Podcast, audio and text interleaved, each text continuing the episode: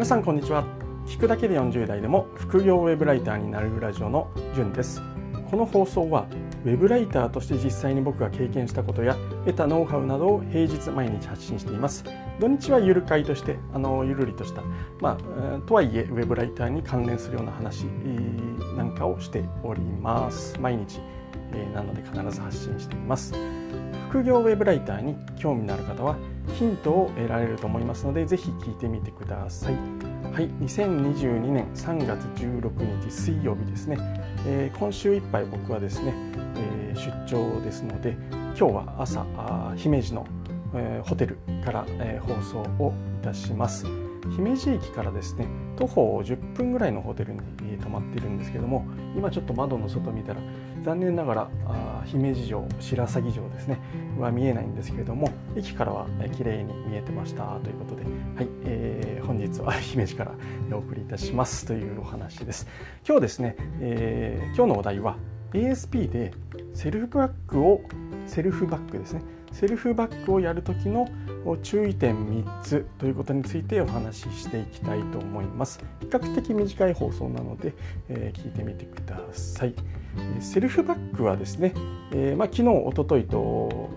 放送セルフバック関連の話してきましたので、えー、まだ聞いてない方はそちらを聞いてから聞いてもらえるといいかなというふうに思います。セルフバックは非常にお得でやらない理由はないんだとないと僕は思うんですけれどもいくつか、ま注意点があるので、え解説します、えここではですね3つだけ、え紹介したいと思います。注意点3つですね。1つ目がセルフバックの報酬が発生する条件をしっかりと読む。2つ目クレジットカードは短期間に作りすぎない。で3つ目ずっと稼げるわけではない。えこの3点について、えちょっと深掘りしていきたいと思います。まず1つ目セルフバックの報酬が発生する条件。こちらをしっかりと読んでください、えー、というのがですねせっかく申し込んでも条件に合わなくて報酬をもらえなかったなんていうことをよく聞きますし、えー、僕も経験しました、はい。えー、特にですね注意してほしいのは、まあ、口座開設系と呼ばれる証券会社 FX などの口座を開設して、えー、お金をもらうそういったセルフバックです。これ開設してからですねあの取引入金や取引をしなくてはいけない場合っていうのがあったりあるいは口座を開設するだけでいいですよっていう案件もあります。これお金がまあ入ると思っていたんですね。えー、入らないとちょっとへこんじゃいますよね。なので、えー、申し込む前にしっかりと条件を確認する。で申し込んだからには条件をしっかりと満たしてですね、えー、もらえるお金をもらえるそういったように、えー、注意してください。はい、で2つ目ですね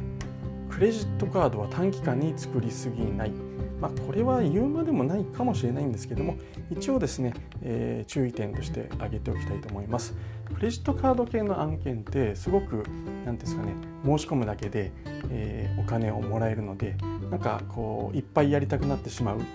人もいるのかなと 思いました。僕も結構やってはいるんですけれどもこれただ短期間にですねカードを作りすぎるとまあ落ちてしまいますし作れなくなってしまう。いうことがありますので、えー、クレジットカードの案件を1回やったらですねどうですかね1ヶ月から23ヶ月は間を空けた方が無難かなというふうに、えー、思いますまたですねこれクレジットカードの開始なんですか、ね、作る案件というのは結構ですねキャンペーンなどが結構あるんですよね。で本当にお得な時になんか申し込めないってちょっと悔しいじゃないですか。なのであのクレジットカードのセルフバック案件はあこれ本当にいいなっていうふうに思ったものだけを狙い撃ちにして、えー、申し込むようにするといいかなっていうふうに、えー、思います。はい、なのでキャンペーンなどで、まあ、報酬が高くなっている時にクレジットカードの案件は申し込みましょうというまとめになるのかなというふうに思います。で最後3つ目ですね。セルフバックはですね、まあ、ずっと稼げるわけではありません。これなぜならば、まあ、セルフバックはですね基本的にネットショッピング系要はまバリューコマース経由でバリューコマースという広告会社ですね ASP そちらを経由して Yahoo ショッピングで買い物をする。なんていうもの以外は基本的には1回しかできないんですよね。クレジットカードの申し込みもそうですし、えー、何ですかね証券口座とか FX 口座の開設あるいは保険の相談資料請求、まあ、数ある多くあるセルフバック案件、えー、いっぱいあるんですけれどもただ基本的には全て1回ということなのでいつかはま申し込めるものがなくなってくるっていう、まあ、限界が来ます。なので、まあ、セルフバックはですねあくまで、えー、最初の方数万円からどうですかね多い人で10万円前後これを手に入れる手段として、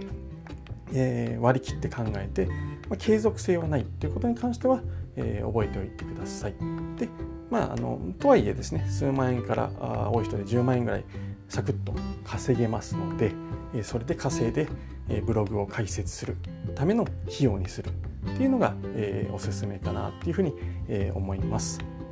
数万円でも10万円でもですね、えー、稼げますのでやらない手はないというふうに僕は思っておりますのでまずそれをか、えー、やってみましょうということでセルフバック案件、えー、について紹介をさせていただきました、は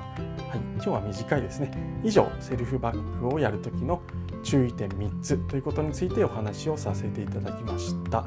えー、3つありまして注意点は1つ目えセルフバックの報酬が発生する条件をしっかりと読む。2つ目クレジットカードは短期間に作りすぎない。3つ目セルフバックはですねずっと稼げるではあ